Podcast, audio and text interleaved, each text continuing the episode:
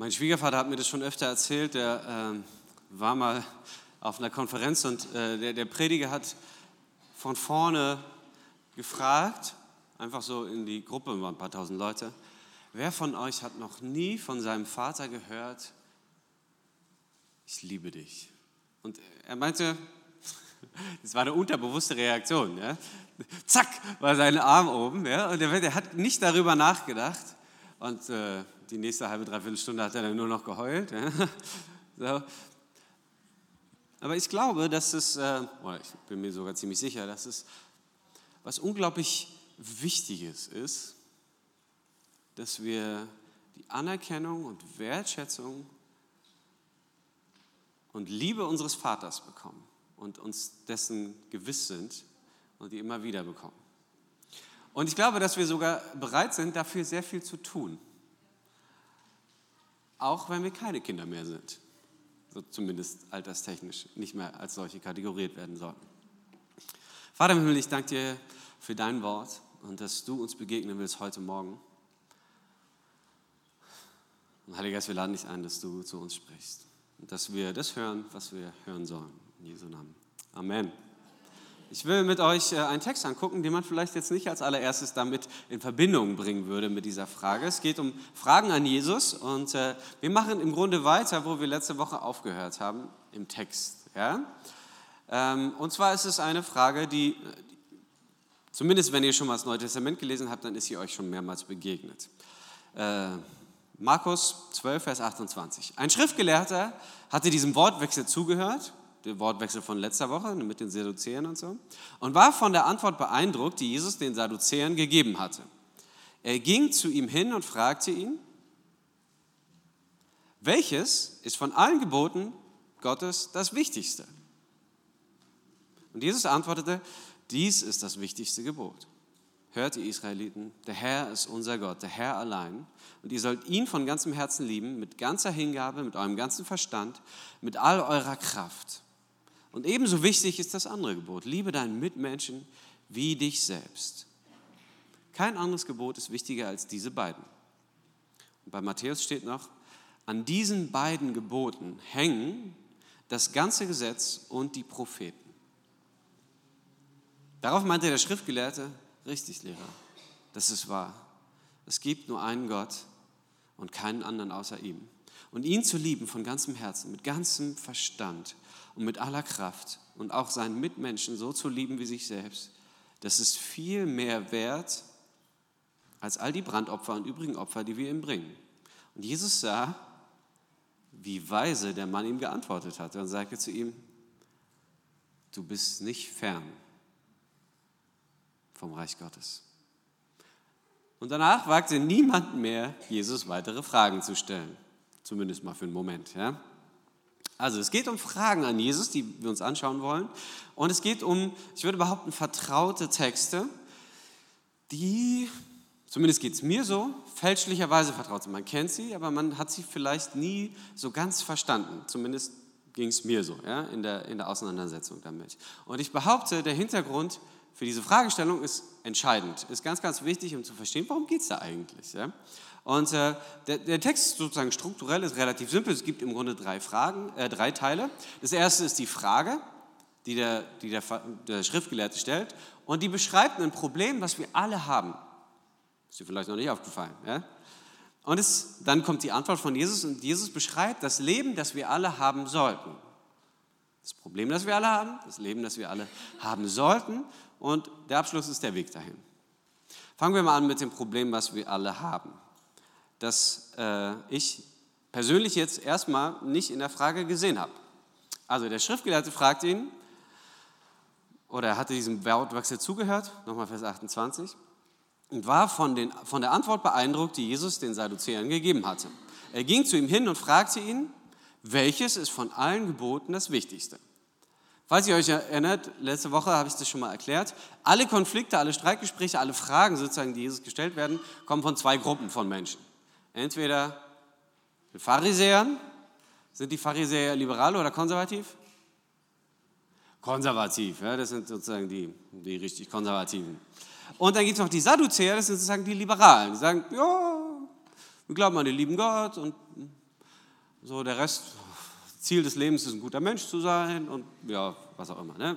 nicht so viel sozusagen. Ja? Und äh, jetzt stellt ihm ein Schriftgelehrter diese Frage. Ein Schriftgelehrter ist ein Sadduzäer oder ein Pharisäer? Pharisäer, genau. Weil die Sadduzäer, die studieren ja gar nicht so viel die Schrift. Ja, so, pff, ja immerhin. Zwei Drittel der Bibel brauchen wir sowieso nicht und äh, das eine Drittel, was wir nutzen, das äh, auch nur partiell, ja, sozusagen. Deshalb nicht alle, alle Pharisäer sind Schriftgelehrte, aber alle Schriftgelehrten sind Pharisäer. So, ein Schriftgelehrter stellt diese Frage. Und äh, die ist kein spontaner Einfall. Ja? Es ist nicht so, hm, das war jetzt interessant, da kommt mir diese Frage. Ja? Sondern diese Frage, was ist das wichtigste Gebot, war in der Zeit allgegenwärtig überall diskutiert.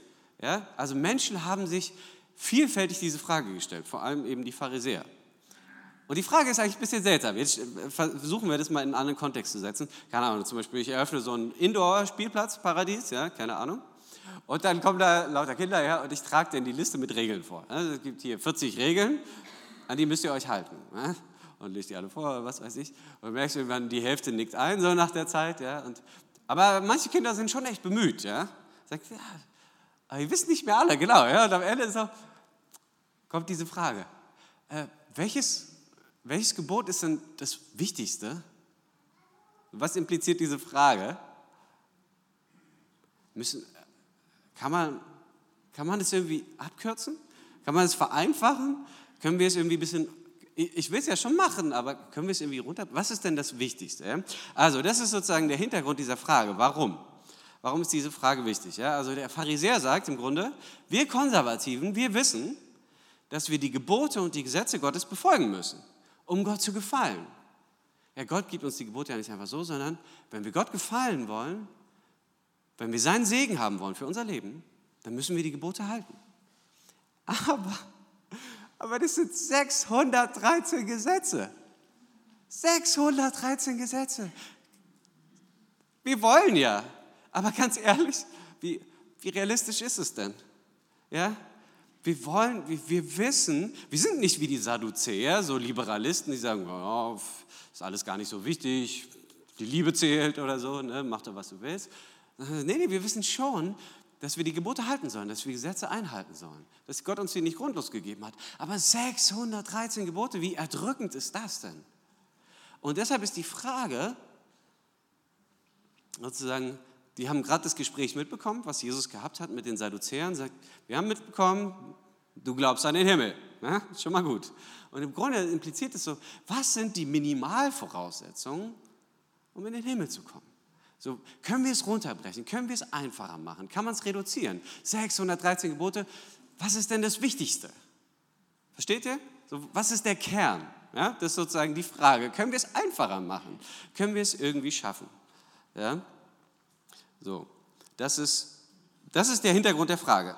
So, und jetzt denken manche vielleicht, okay, ja, danke für den Hintergrund, einer bisschen abstrusen rabbinischen Debatte aus dem ersten Jahrhundert, so, okay, was hat es mit mir zu tun? Diese Frage habe ich mir noch nie gestellt. Und ich würde behaupten, alles, weil es im Grunde eine Reflexion der, der tiefsten universellen menschlichen Probleme überhaupt ist oder des tiefsten menschlichen Problems. Wir kommen auf die Welt als kleine Säuglinge ja, mit einem großen Freiheitsempfinden und auch mit einem großen Explorationsbedürfnis. Ja. Und was ist die Erfahrung, die wir machen? Ja, wenn du dann krabbeln lernst und so, du darfst dich schon bewegen, Ne? Du darfst auch manche Schubladen ausräumen, aber irgendwann stellst du fest, ja, aber nur manche. Ne? Es gibt so spezielle Schubladen, da sind meine Sachen drin, aber die, die ich viel cooler finde, die im Badezimmer mit der Creme, die man futtern kann, da darf ich es nicht ran. Und dann kommt immer dieses Nein. Ja? Ah. Und äh, ich darf mich schon bewegen in der Wohnung und so, aber irgendwie gibt es überall Gitter. Ja? Und die, die, die, Großen, die steigen da drüber. Also, also sozusagen äh, schon Freiheit, aber es gibt Regeln. Es gibt für alles Regeln. Ja? Und dann werden wir älter und wir können laufen und dann, ja, da aber nicht hin. Und, und dann komme ich irgendwann in den Kindergarten. Und äh, auch da gibt es ganz viele Regeln. Ja? Da, da gibt es zwar Spielkameraden und so, aber meine Lieblingsspielsachen, die darf ich nicht mitnehmen. Ja? Und Essen ist auch irgendwie reglementiert. Ja? Ich darf nicht meinen Lieblingssaft oder Cola oder wie man so, hm? wie auch immer, sondern nur Wasser und was weiß ich. Ja? So, und wenn ich ein Haustier habe, dann kann ich allen davon erzählen, aber ich darf es nicht mitnehmen. So, es gibt ganz viele Regeln, ja? egal in welcher Altersstufe. Und dann geht es weiter. Und dann muss ich, ob ich will oder nicht, muss ich in die Schule. Ja? ob mir das gefällt oder nicht, ob es mir Spaß macht oder nicht. In der Regel macht es den Jungs sehr viel weniger Spaß als den Mädels. Was an der Natürlichkeit, wie auch immer, ja. So, und dann muss, muss ich zehn Jahre lang in die Schule gehen und mich an die Regeln halten, mich an die Vorschriften halten. Es gibt so viele Reglementierungen und ich muss die Hausaufgaben machen und ich muss das zuerst machen und dann das und dann. Und dann, was mache ich dann? Dann muss ich eine Ausbildung machen oder ein Studium. Auf jeden Fall mit dem Ziel, irgendwann zu arbeiten. Und dann muss ich mein Leben lang arbeiten, bis ich, äh, bis viele Sachen keinen Spaß mehr machen. Ja? Und unser Leben lang verbringen wir damit, Dinge einzuhalten, Regeln einzuhalten, die wir irgendwie brauchen. Ja? Und es ist irgendwie spannend. Und, und dann, dann, kommen wir in die Situation, dass wir selber Kinder kriegen vielleicht irgendwann. Und dann merke ich, ich habe die schon lieb und es fühlt sich auch besser an, wenn ich sie einfach machen lasse, aber irgendwann merke ich, ja, das geht ja auch nicht. Ne? Ich muss sie schon auch reglementieren. Und denselben Druck, den ich unter das System, unter dem ich gelitten habe, nämlich dass alles reguliert wird, dass es Regeln braucht, merke ich, muss ich selber genauso anwenden an den Menschen, die mir wichtig sind und die ich lieb habe. Und dann merke ich, wenn ich das nicht mache, dann wird es viel schwieriger. Er sagt, oh, es ist ja jetzt einfacher, ich lasse sie einfach mal machen. Ja, und dann hält sie sich halt nicht dran, dann bin ich halt nicht so konsequent. Oh. Das wirst du bereuen. Ja? So. Ich mache es aus Liebe. Ja, ja, ja, fühlt sich aber nicht an. Ja? Und das ist sozusagen die Spannung. Und das ist unglaublich herausfordernd. Ja? Ich gebe es weiter, worunter ich selber leide. Und jetzt hatten wir Corona, ja, zwei Jahre Pandemie-Maßnahmen. Und was wir merken ist, es kommen noch mehr Regeln. Und es triggert in uns so ein krasses Freiheitsbedürfnis, ja, irgendwie auszubrechen. Sag, ich habe schon so viele Regeln und Verantwortung und Verpflichtungen und Dinge, an die ich mich halten muss. Und ich weiß, die sind wichtig und es ist notwendig und das System muss ja auch irgendwie erhalten werden und so weiter. Aber es triggert so ein Bedürfnis auszubrechen. Sag ich, irgendwie reicht es mir. Ja? Und ich glaube, dass es nicht zufällig ist, dass so in den letzten Jahren dieser, sag ich mal, die Anzahl der Camper irgendwie massiv gestiegen ist. Ja? Jeder kauft sich ein Wohnmobil, baut seinen VW-Bus um, was weiß ich, Sprinter, Ladi da. Weil wir so ein Freiheitsbedürfnis haben, was jetzt noch mal mehr gefördert worden ist. Ja? Warum ist es attraktiv? Weil ich frei bin. Ich kann machen, was ich will. Ich fahre, wohin ich will, wann ich will, wie lange ich will, bis ich wieder arbeiten muss. Ja, und dafür bin ich auch bereit, so ein Luxusbedürfnis hinter mir zu lassen. Das ist gar nicht so wichtig, solange ich das Gefühl von Freiheit habe, weil wir irgendwie den Regeln ausbrechen wollen. Und dasselbe findet sich wieder in ganz vielen Dingen. Auch zum Beispiel die ganzen Überlegungen zum bedingungslosen Grundeinkommen. Ja? Weil wir merken, wir müssen unser Leben lang uns an die Regeln halten und Dinge machen, die wir gar nicht wollen, aber wir müssen halt. Wie wäre es denn, wenn alle ein bedingungsloses Grundeinkommen bekommen und dann nur noch in dem Bereich arbeiten, der ihnen Spaß macht? Dann wären die Menschen nicht so unglücklich. Aber wird es das Problem lösen? Vermutlich nicht. Ja? Und das ist sozusagen die Herausforderung. Ja? Es gibt Regeln. Wir sind nicht naiv wie die Sadduzäer. Ja? Wir brauchen Regeln. Menschen brauchen Regeln. Aber Regeln sind eine Last. Und Regeln erdrücken uns. Und sie machen uns unfrei und sie engen uns ein. Und, und es ist unser Leben lang. Wir können nicht ohne Regeln, aber wir können auch nicht mit Regeln. Und dann kommt noch dieser innere Konflikt, ja, dass wir merken, unser Leben ist so herausfordernd. Und eigentlich wünschen wir uns, in dieser Komplexität der ganzen Entscheidungen, die wir treffen müssen und dem Weg, den es zu gehen gibt, dass wir sowas wie eine Hilfestellung haben, dass wir jemanden haben, der uns vorangeht, der uns hilft, der mehr Erfahrung hat, der weiß, wie es geht, der weiß, was wird, der weiß, der, der das alles schon mal durchlaufen ist und der uns hilfreich zur Seite steht.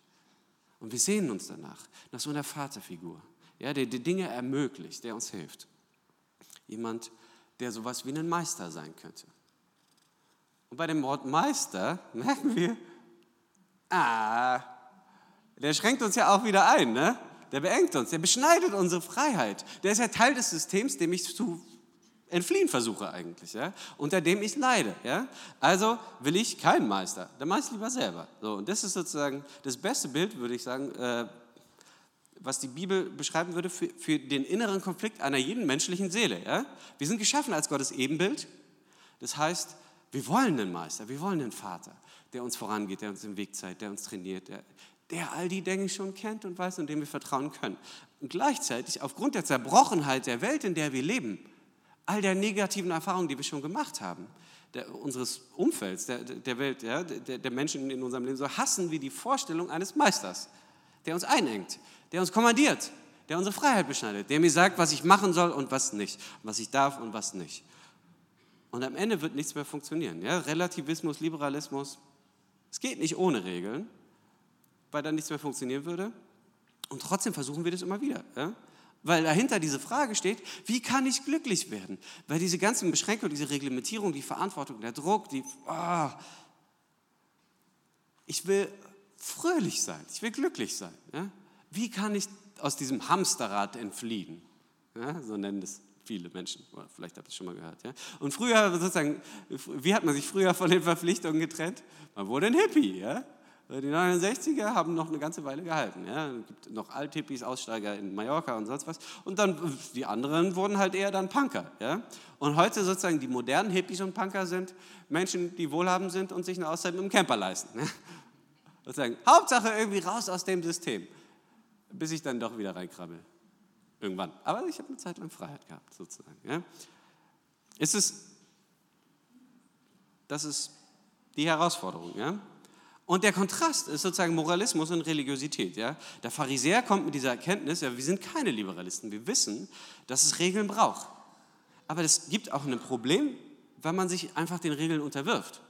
Wir sagen, ja, die sind notwendig und wir halten uns dran. Religiöse Menschen, die einfach sagen, ich mache es richtig. Ich mache es einfach richtig, ja, ich halte mich dran. Du wirst immer unter Druck stehen und du wirst es nie ganz schaffen. Und Scham und Schuld werden ewige Begleiter deines Lebens sein, weil du merkst, dass du es nicht schaffst. So sehr du dich auch bemühst, es ist so eine gewisse Unzulänglichkeit. Du kannst dich anstrengen, so doll wie du willst, es richtig zu machen, aber irgendwie klappt es nicht. Und das ist das Problem, das jeder Mensch hat. Wir fallen in die eine oder in die andere Richtung und irgendwie sind wir so dazwischen. Wissen, wir brauchen die Regeln, aber wir wollen sie nicht. Wir wir müssen Regeln haben, aber wir können nicht mit. Ja? Was mache ich mit den Regeln? Ich brauche sie, die erdrücken mich, ich will einem Meister folgen, aber nicht immer. Ich will auch nicht immer was ich machen, was er sagt. Ja? So, und das ist das Problem von ganz vielen Christen, die sagen, ja, mit Meister und so ist schon gut, aber nicht immer. Ja? Und ich will die Sachen schon auch machen, die Jesus sagt, aber hm, jetzt nicht alles und nicht immer. Und ne? so, so gibt es einen Ausweg. Ja? Das ist nervig. Ja? Gibt es einen besseren Weg? Das ist die Frage sozusagen. Und Jesus Reaktion zeigt den Weg, den wir alle gehen sollten. Das ist die Antwort von ihm. Was, das Leben, was wir alle führen sagen, äh, sollten. Und Jesus sagt, okay, ich sag's dir. Ja, und du willst wissen, was das wichtigste Gebot ist? Und jetzt würde man denken, er antwortet auf die Frage, nämlich, wie können wir es einfacher machen? Ne? Macht er das? Macht er es einfacher? Was würde man vermuten? So, okay, nehmen wir eins der zehn Gebote oder zwei oder so. Ja? Was ist das Wichtigste? Das Problem wäre jetzt, wenn man eins der zehn Gebote nimmt, wo man sagen würde, das sind ja eigentlich die wichtigsten Gebote. Wenn er zum Beispiel nehmen würde, Ehre Vater und Mutter ja? und kein Sex vor der Ehe. Ja? Sozusagen äh, das Ehebruch-Ding. Ja? So, was wäre Jesus dann? Er wäre ultrakonservativ. Ja? sozusagen das Familienmodell und Sex vor der Ehe, also das wäre Pharisäer, moderner Evangelikaler sozusagen. Ja? Das ist wichtig. So. Wenn er jetzt aber was anderes genommen hätte, zum Beispiel, du sollst nicht lügen, du sollst nicht falsch Zeugnis reden, du sollst nicht stehlen. Was wäre das? Eine Verzerrung des Gerechtigkeitssystems, soziale Gerechtigkeit und so weiter. Da wäre ein Liberaler. Ja? Sozusagen, egal was Jesus genommen hätte von den zehn Geboten, er wäre immer in eine Richtung gekippt. Versteht ihr, was ich meine? So, was ist das wichtigste Gebot? Und Jesus nimmt natürlich keins der zehn Gebote, sondern nimmt eine Stelle aus Deuteronomium 6 und aus Levitikus 19, 18 und sagt, diese zwei, darum geht das ganze Gesetz. Oder bei Matthäus sagt er noch, an diesen beiden hängen das ganze Gesetz und alle Propheten. Und wir hören diesen Text, mir ging es immer so jedenfalls, vielleicht euch nicht, und denken, Liebe, ist doch schön. Liebe Gott und liebe deinen Nächsten, ja, da sind alle sprachlos. Warum ist man sprachlos, wenn man über Liebe redet? So. Kann es sein, dass er was sagt, was wir nicht hören, weil wir die Frage auch nicht richtig verstehen vielleicht, weil wir sie nicht kennen. Ja? Er sagt nicht, nur die Liebe zählt mit Kai Pflaume oder so, ja? Und alle anderen Propheten oder so. Er sagt auch nicht, äh, sozusagen, diese zwei sind das Wichtigste und vergiss mal die anderen oder so, sondern er sagt, nein, diese zwei sind das Fundament des gesamten Gesetzes. des gesamten Alten Testaments. Ja? Und das sind sozusagen diese zwei sind die Brille, durch der wir auf das ganze Alte Testament schauen, die Voraussetzung und die Aufhängung des ganzen Gesetzes. Und er sagt eigentlich, bis ihr versteht, dass es im ganzen Gesetz um Liebe geht. Das ist der Inhalt. Und dass Liebe definiert wird durch das Gesetz. Habt ihr nicht verstanden, wofür es überhaupt das Gesetz gibt? Und ich finde es so ein bisschen ein passendes Beispiel. Meine Eltern hatten immer einen Kühlschrank, so einen amerikanischen Kühlschrank, so mit so Doppeltür und so. Und er hatte so ein Getränkefach. Ja? Und weil er amerikanisch ist, hat er keine positive Definition, sondern eine negative. So, wenn, wir das, wenn, wir, wenn wir an das Gesetz denken, dann haben wir positiv oder negativ. Positiv heißt, das ist ein Getränkefach. Da macht man Getränke rein. Ja? Was ist negativ? Man schreibt dahin, was man alles nicht damit machen darf. Und da standen ganz lustige Sachen drauf bei uns. Ja? Zum Beispiel darf man an, dem Getränke, an der Getränkeklappe darf man keine Klimmzüge machen. Und du sollst darauf keine Salami schneiden. Und 500 andere Sachen, was man nicht mit diesem Getränkefach machen darf. Warum? Weil es ein amerikanischer Kühlschrank ist und die ein negatives Rechtssystem heißt, haben. Das heißt, man kann alles verklagen, was nicht dasteht. Das heißt, du musst alles ausschließen sozusagen. Ne? Und wir sind Deutsch, wir finden es total abwegig. Das ist ja eine Getränkefache, jeder, jeder weiß, wofür das ist. Ne? Und wir würden auch nicht auf die Idee kommen, wenn sich da jemand draufsetzt und das abbricht, sagen, das stand da aber nicht. Ja, Im Deutschen würde man dann vielleicht noch eine Mindestbelastbarkeit draufschreiben. Ja? Oder Höchstbelastung. Ja? Fünf Kilo ist klar. Wenn da fünf Kilo draufsteht, dann ist klar, dass ich mich nicht mit meinen 85 Kilo draufsetze. Logisch, ja? denken wir. Aber wir leben nicht in den USA. Ja? Also hat man da sozusagen die Salami-Verbotsgeschichte und so. Ja? Was für eine schräge Geschichte. Was ist das Alte Testament? Wir haben sozusagen, wir haben, wir haben das ganze Gebot und die Gesetze und es ist eine negative Begrenzung. Das solltest du nicht tun. Und das ist der äußere Rand. Ja? So. Und Jesus gibt jetzt die positive Definition. Sagt, das alles ist ja nicht falsch. Ja? Du sollst keine Salami auf dem Kühlschrank schneiden. Ja? Aber worum geht es eigentlich? Du sollst Gott lieben und deinen Nächsten wie dich selbst. Darum geht das ganze Gesetz. Darum geht es. Und das ist sozusagen nur der äußere Rahmen ja, für liebevolles Verhalten. Und, und die Spannung ist sozusagen, dass wir sagen würden, ja, aber wir wissen ja sozusagen, wir wissen ja, was Liebe ist und was liebevoll ist, oder? Wir wissen, was das Beste ist für unsere Mitmenschen. Wir brauchen die Regeln gar nicht. So weißt du, was das Beste ist für die Menschen in deinem Umfeld? Und weißt du nicht auch, dass du vor zehn Jahren sicher zu ganz anderen Ergebnissen gekommen wärst? Was gut ist für deine Kinder, deinen Freund, was weiß ich, was das liebevolle Ding zu tun ist. Ja? Zu sagen, ja, im Moment fühlt es sich an. Und dann gibt es diese lustige Frage, besonders in unserer Zeit, kann denn Liebe Sünde sein? Ja, die Tatsache, dass du diese Frage stellen musst, impliziert schon, dass es eigentlich nicht Liebe ist, ja? sondern es ist vielleicht ein Bedürfnis. Es ist vielleicht ein legitimes Bedürfnis, was weiß ich, ja? aber es ist wahrscheinlich nicht Liebe.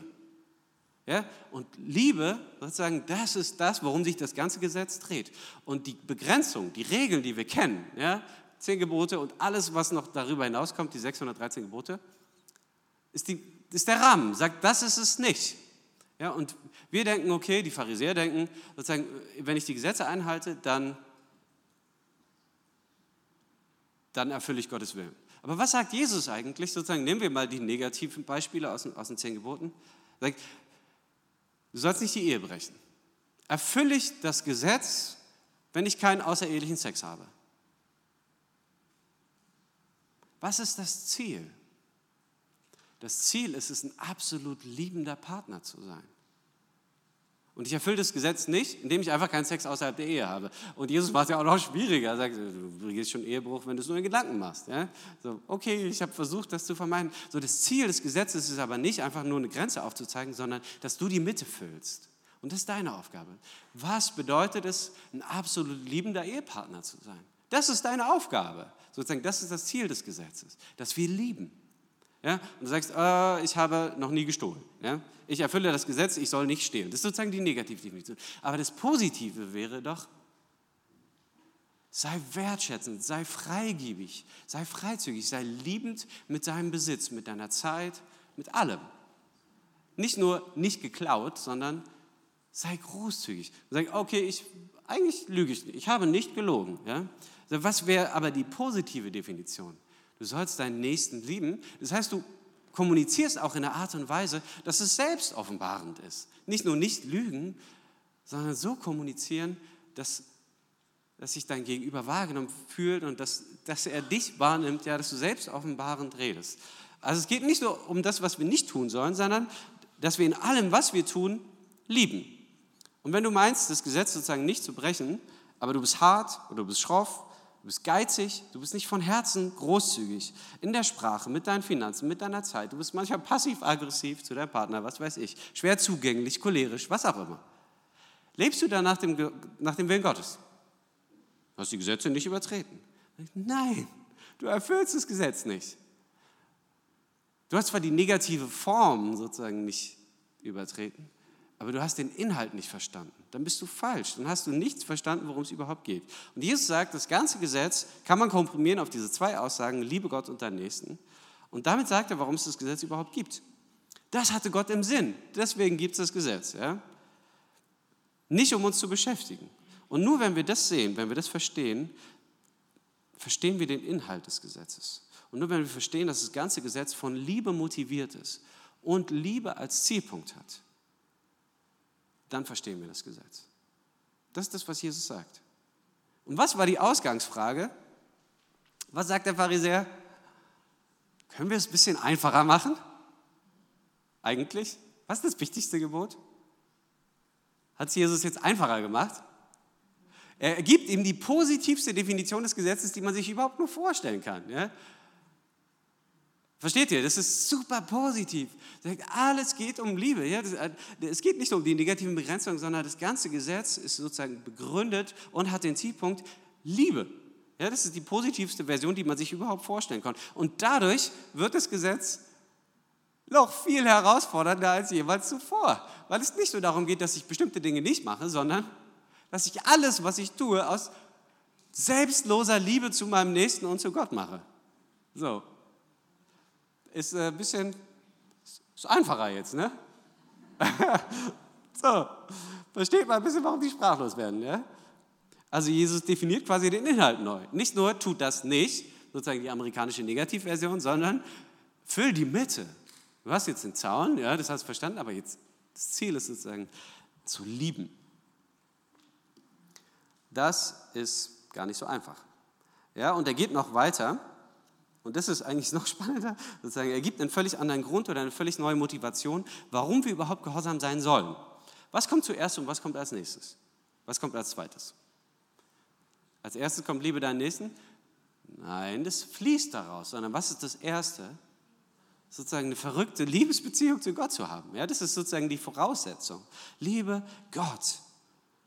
Und das ist die einzig legitime Motivation, jemals gehorsam zu sein für die Erfüllung der Gebote ist ein Herz gefüllt mit Liebe für Gott.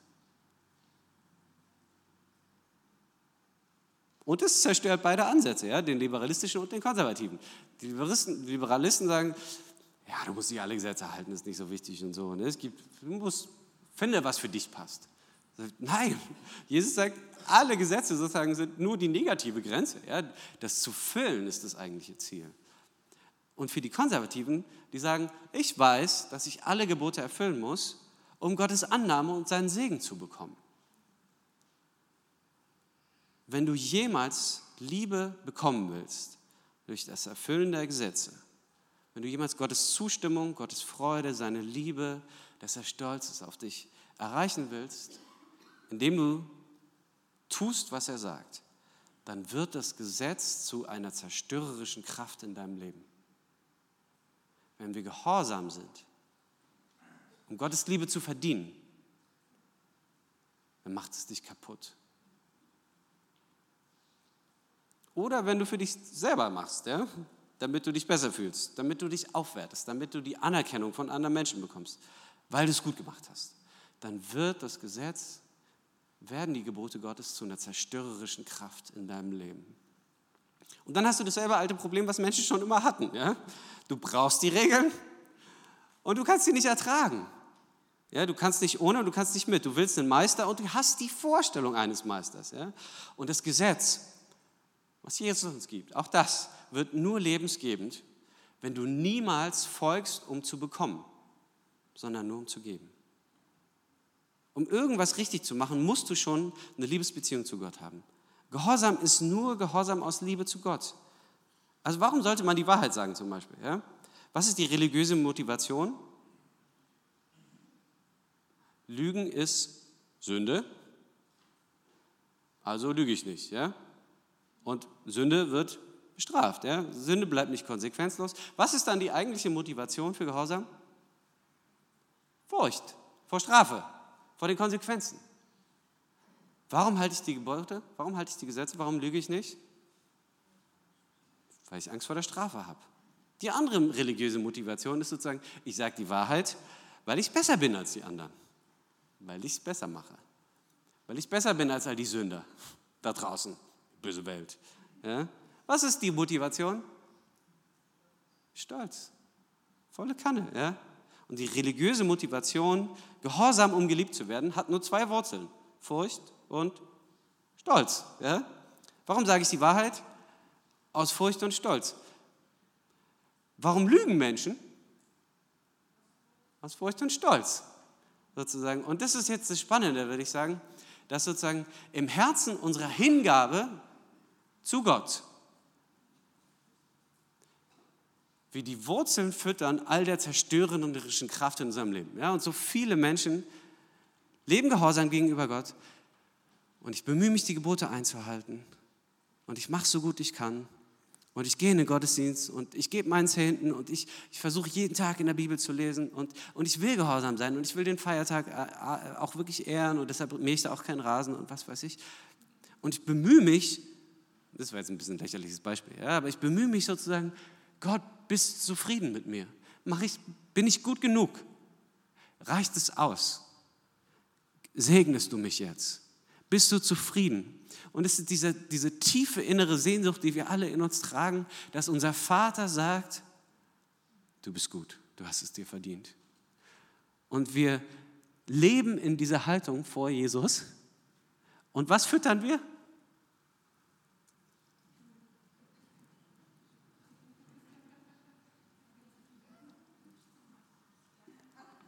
Deshalb ist religiöses Leben furchtbar destruktiv. Weil in meiner Hingabe an Gott fütter ich die Wurzeln der Zerstörung in meinem Leben, nämlich Stolz und Furcht. Ich will gehorsam sein, ich will mir Gottes Liebe verdienen, ich will mir seine Wertschätzung verdienen, die Anerkennung. Ich will, dass er sagt, ich bin stolz auf dich, du hast es gut gemacht. Ich bin stolz auf dich, dass du so treu deinen Zehnten gibst. Und ich will mir Liebe verdienen. Ich will mir Anerkennung verdienen, ich will mir Wertschätzung verdienen. Ich will mir seinen Segen verdienen. Und das zerstört. Wenn man darüber nachdenkt, wenn wir so gehorsam sind, ist die Motivation dafür, die Wahrheit zu sagen, Furcht und Stolz. Und das sind dieselben Dinge, die dazu führen, dass wir Menschen unterdrücken, manipulieren und lügen. Kann das heilsam sein? Ja? Gottes Gesetz bewirkt oder verbirgt dann vor dir selbst, wer du wirklich bist. Also du denkst, du machst es richtig, aber eigentlich bist du eine Quelle der Zerstörung in deinem Umfeld, weil du hart bist, weil du ungnädig bist, weil du nicht leicht vergeben kannst, weil du immer die Fehler siehst in den anderen, weil du sie siehst in dir selbst, weil du gehorsam bist, um Liebe zu verdienen. Und das zerstört. Ja? Nur Gehorsam, der aus einem Herz fließt, das schon gefüllt ist von Liebe von Gott und für Gott ist die Erfüllung des Gesetzes. Also nur wenn du eine, schon eine Gottesbeziehung hast und dein Herz voll ist und du aus Liebe gibst, dann erfüllst du das Gesetz. Das sagt Jesus. Ja? Und, und ich weiß nicht, also versteht ihr, warum die Menschen sprachlos sind? Nicht, weil er einfach von Liebe redet, sondern sie wollen eigentlich, brichst du uns runter und er machst viel herausfordernder, als es jemals war. Und er sagt, du kannst das Gesetz nur erfüllen, wenn, die, wenn, wenn du diese Liebesbeziehung, diese Verrückte mit Gott schon hast. Und, und Jesus beschreibt eine Lebenssituation, in der Liebe und Gesetz keine Widersprüche sind, in der das sozusagen in perfekter Integration miteinander arbeitet. Und die Frage ist, wie kommen wir dahin? Und Jesus sagt, du musst wirklich ergriffen haben, dass Gott dich liebt. Ja? Von ganzem Herzen. Und du musst die Beziehung zu ihm haben, die dich befähigt, die so erfüllend ist, dass du Gott liebst mit ganzer Hingabe, mit deinem ganzen Verstand, mit deiner ganzen Kraft. Und dann wird nicht, nichts als Heilung und Gesundheit durch dich in dein Umfeld herumwirken. Das sagt Jesus, ja? Und die Leute hören das und fragen sich, Alter, von welchem Planeten kommst du? So, das ist nicht konservativ. Das ist auch nicht liberal und es ist aber auch nicht in der Mitte. So, das ist nicht, mach deine eigenen Regeln, nicht erfülle alle Regeln äh, oder nur ein paar wichtige oder so. Es ist eine völlig neue, ein völlig neuer Weg für alles. Und die Frage wäre, wie oft haben wir diesen Bibeltext schon gehört? Wie oft haben wir den schon gelesen? Und wir hören das denken, Liebe, nett, schön, macht Sinn. Ne? Und sie hören das und die verstehen es. Und deshalb sind sie sprachlos. Deshalb sind sie, die, sind überfordert, die sind verängstigt eigentlich. Ja? Niemand mehr wagte, irgendwas zu sagen. Und die, die, die Frage, die sich mir so ein bisschen stellt, ist, verstehen wir, was Jesus sagt? Ja, ich habe es früher nicht verstanden. Ja, und wie kommen wir dahin? Wie kommen wir dahin? Weil das Leben, das Jesus zeichnet, ist ja super cool. Aber wie ist der Weg dahin? Und das wollen wir nächste Woche weitermachen. Aber bis dahin will ich dir diese Frage mitgeben. Vielleicht seid ihr ganz anders als ich. Aber ich merke, dass tief in meinem Herzen die Motivation für Gehorsam häufig das Bedürfnis ist, mir Liebe zu verdienen. Dass ich am Ende höre, ja, hast du gut gemacht. Hier hast du Segen, mein Sohn. Bin stolz auf dich. Hast du gut gemacht. Und es ist nicht falsch, diese Sätze hören zu wollen, aber die Frage ist, und die will ich dir stellen, in wie vielen Bereichen in deinem Leben versuchst du dir Gottes Liebe zu verdienen? Vater im Himmel, ich danke dir, dass du uns kennst und siehst und liebst. Dass du unsere Herzen siehst wie niemand sonst, wie wir selbst nicht. Und ich danke dir, dass du so voll Weisheit bist. Und dass du uns eine neue Perspektive gibst auf dein Wort, auf deine Gebote, auf dein Gesetz und auf dein Herz. Und wir wollen uns selbst sehen, wie du uns siehst. Bitte ich, dass du uns das zeigst in Jesu Namen. Amen.